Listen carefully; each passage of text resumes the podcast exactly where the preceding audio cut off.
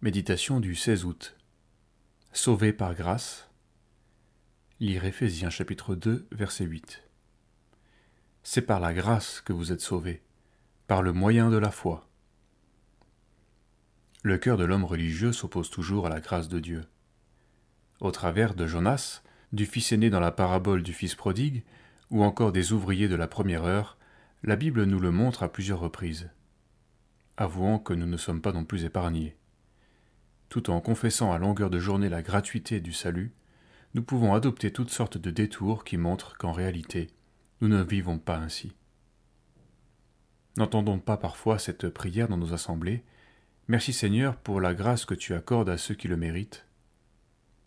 Je viens d'un milieu où le responsable aimait qu'on dise de lui qu'il était un pauvre pécheur sauvé par grâce. Et chacun répétait cela à qui mieux mieux.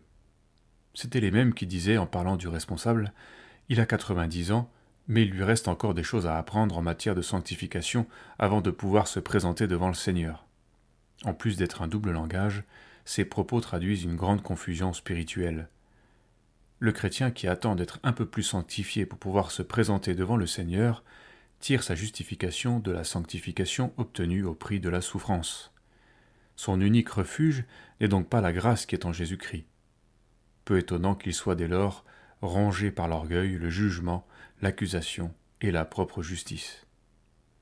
Même si nous n'apprécions pas ce type d'examen personnel, il est important que nous nous interrogions pour savoir jusqu'où nous avons réellement saisi la grâce dans nos vies. Nos réactions, nos pensées et l'état de notre âme le révèlent bien souvent. Lorsque, par exemple, nous éprouvons le besoin de nous justifier en permanence, c'est qu'il manque encore quelque chose à notre compréhension de la grâce. Apprendre à se fortifier dans la grâce est d'autant plus important que cette grâce nous enseigne. Alors la vraie humiliation, celle du cœur, l'assurance de la justice devant le Seigneur et devant les hommes, la piété, l'humilité, la foi, toutes ces vertus qui découlent d'un cœur qui ne repose que sur Christ, habiteront nos cœurs pour notre paix et notre joie. La grâce de Dieu, source de salut pour tous les hommes, a été manifestée. Elle nous enseigne à renoncer à l'impiété et aux convoitises mondaines, et à vivre, etc. Tite 2, versets 11 et 12.